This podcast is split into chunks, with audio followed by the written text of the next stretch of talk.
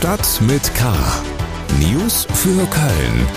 Der tägliche Podcast des Kölner Stadtanzeiger mit Helmut Frangenberg. Herzlich willkommen bei Stadt mit K. Es sind ein paar Tage, in denen mal ein bisschen Glamour durch die Stadt weht. Bei der Messe Digital X, der Wirtschaftsnacht Rheinland und natürlich beim Deutschen Fernsehpreis war sehr viel Prominenz unterwegs. Da konnten die Promis sogar mal wieder über rote Teppiche schlendern und alle scheinen sich in Köln ganz wohlgefühlt zu haben. Moderator und Podcaster Tommy Schmidt weiß als Wahlkölner, was die Stadt mit K ausmacht. Die Menschen natürlich, die Gefühl. Also die Stadt natürlich, machen wir uns nichts vor. Äh, es gibt schönere Städte in Deutschland, aber die, die Menschen sind schon äh, Nonplusultra, finde ich hier. Also ich bin hier immer gerne und habe, obwohl ich nicht hier geboren bin, äh, ist die einzige Stadt, in der ich sowas wie ein Heimatgefühl habe. So ist es. Tommy Schmidt auf dem roten Teppich beim Fernsehpreis. Iris Berben bekam dort den Ehrenpreis für ihr Lebenswerk. Joko Winterscheid verteidigte den Titel für die beste Unterhaltungsshow und Giovanni Zarella wurde als bester Unterhaltungsmoderator geehrt. Und das sind die weiteren Themen bei Stadt mit K am 15. September. Überraschungsbesuch in Köln. Wladimir Klitschko wirbt für Unterstützung im Ukraine-Krieg. Entscheider bei der Wirtschaftsnacht Rheinland. Industrie sieht Nachholbedarf bei Digitalisierung. Die Haie vor dem Ligastart. Gesellschafter wünscht sich den Meistertitel. Schlagzeilen. Die Stadt hat einen Notfallplan für den Fall von Blackouts erarbeitet. So soll sichergestellt werden, dass bei großflächigen Stromausfällen die wichtigsten Einrichtungen der Stadt weiterarbeiten können. Dazu gehören Krankenhäuser, Lebensmittel- und Wasserversorgung, die Feuerwehr oder die Ordnungsdienste. Stadtdirektorin Andrea Blome hatte zuletzt ein Szenario beschrieben, in dem der Strom bis zu 72 Stunden ausfallen könnte. Die Energieprobleme als Folge des Ukraine-Kriegs erhöhen die Gefahr. So könnte zum Beispiel der massenhafte Einsatz von elektrischen Heizlüftern zu Überlastungen der Netze führen. Details zum Notfallplan will die Stadt nicht öffentlich bekannt geben, um die kritische Infrastruktur nicht zu gefährden. Mit einer ungewöhnlichen Aktion treibt die Stadt Schulden in Spielhallen ein. Bei einer Razzia in Kalk hat sie in zwei Spielhallen 25 Automaten versiegelt. Die Betreiber können die Automaten nicht mehr öffnen. Die Stadt pfändet nun die Einnahmen, bis die Schuld beglichen ist. Auf diese Weise sollen 330.000 Euro zusammenkommen. Bei der Razzia wurde zudem Bargeld gepfändet. Ein Lastwagen hat am Vormittag für stundenlanges Verkehrschaos gesorgt. Er war auf der inneren Kanalstraße unter der sogenannten Idiotenbrücke stecken geblieben. Weil der LKW quer stand, verbrachten einige Autofahrer zwei Stunden lang im Stau. Mehr Nachrichten gibt's bei ksda.de und in der Printausgabe des Kölner Stadtanzeiger. Wir kommen zu den Themen, über die wir etwas ausführlicher berichten. Köln. Bei einem Überraschungsbesuch in Köln hat der Ex-Box-Champion Wladimir Klitschko dafür geworben, die Ukraine weiter zu unterstützen. Klitschko war als Gast der Telekom aus Kiew nach Köln gekommen, um bei der Messe Digital X zu sprechen. An die deutsche Bevölkerung wollte ich ein riesen Dankeschön sagen. So viel wie die Deutschen gespendet haben, haben die noch nie gespendet für die Ukraine und Ukrainer. Und auch bei den Flüchtlingen oder auch direkt in der Ukraine mit das Lebensmittel, ob das Medikamenten sind, ähm, humanitäre Hilfe nenne ich das als auch mit Militärequipment. Es ist enorm wichtig für uns gewesen und ist noch geblieben. Deswegen möchte ich wie im Sport, Ausdauer schlägt die Klasse und Talent. In diesem Sinne möchte ich auch nach Ausdauer fragen, auch bei der deutschen Bevölkerung. Klitschko zeigte Verständnis für die Debatten um die Frage, wie die richtige Unterstützung der Ukraine aussehen müsste.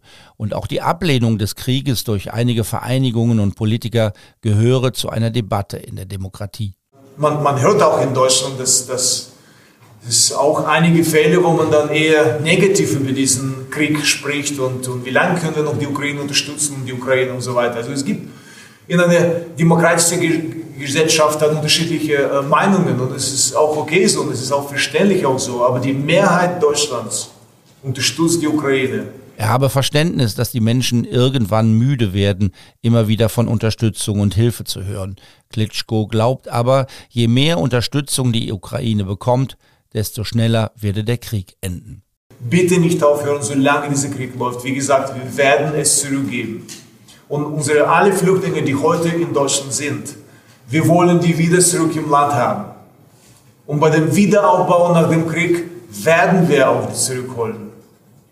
Ich wünsche mir, wir wünschen uns, dass dieses baldige Ende des Krieges kommt. Nur wie lange wird es dauern, das können wir nicht sagen. Wladimir Klitschko im Interview vor seinem Auftritt auf der Hauptbühne bei Digital X im Mediapark. Nach Angaben der Veranstalter haben rund 70.000 Besucherinnen und Besucher Digital X besucht. Zwei Tage lang wurden Technik und Visionen für das Leben in der Zukunft vorgestellt und diskutiert. So ging es auch um Entwicklungen im Verkehrsbereich, bei der Stadtplanung oder im Gesundheits- und Pflegebereich. Digital X ist eine branchenübergreifende Initiative, eine Art Messe, die sich zwei Tage lang auf verschiedene Standorte in der Stadt verteilte. Die Telekom als Veranstalterin nennt sie eine Weltausstellung der Digitalisierung. Wirtschaft. Um die Digitalisierung ging es auch bei der Wirtschaftsnacht Rheinland, zu der der Kölner Stadtanzeiger auf ein schmuckes Schiff auf dem Rhein eingeladen hatte. Rund 300 Entscheider aus Wirtschaft und Politik waren an Bord. Es ging um eine bessere Vernetzung in der Region, um die Entwicklung der Wirtschaft in schwierigen Zeiten und um Lösungen für Zukunftsfragen. Zur Frage, wie weit Köln und die Region bei der Digitalisierung sind, gibt es durchaus unterschiedliche Antworten.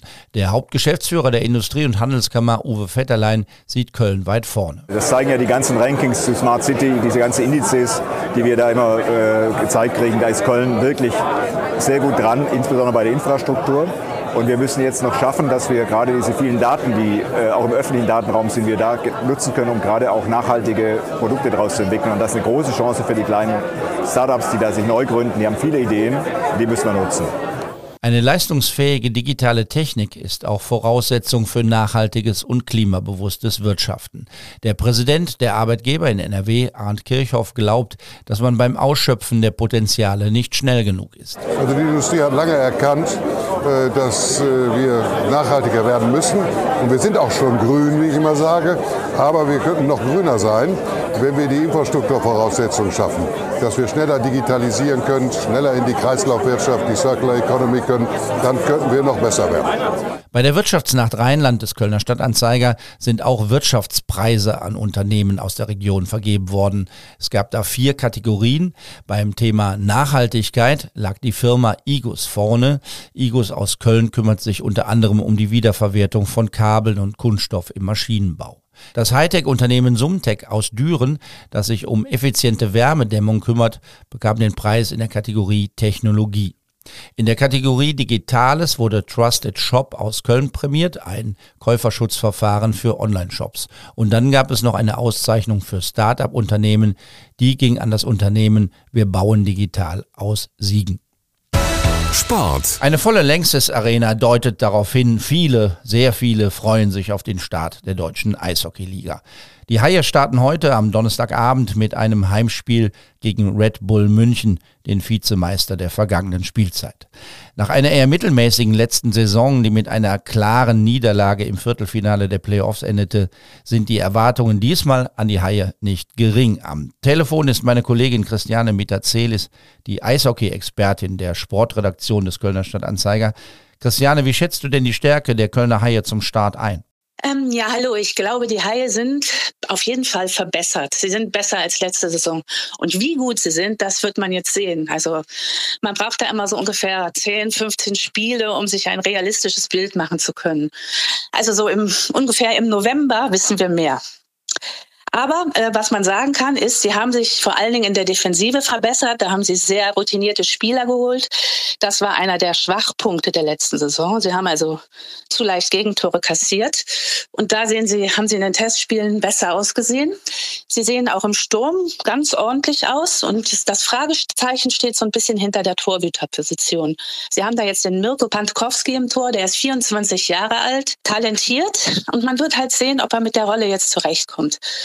Man muss auch wissen, dass ähm, nicht jeder Spieler hat schon mal in einer so großen Arena gespielt. Selbst die Nordamerikaner, viele Nordamerikaner ist das neu, in so einer großen Arena zu spielen. Und manche bekommen am Anfang einfach ein bisschen Angst und werden nervös. Wie sie damit zurechtkommen, ein erstes Bild können wir uns dann machen, wenn sie heute gegen München antreten. Die Haie haben viel investiert, viele Spieler gekauft. Die Zeit des Sparens, zu dem Corona und die Maßnahmen der Politik zwangen, scheinen also vorbei.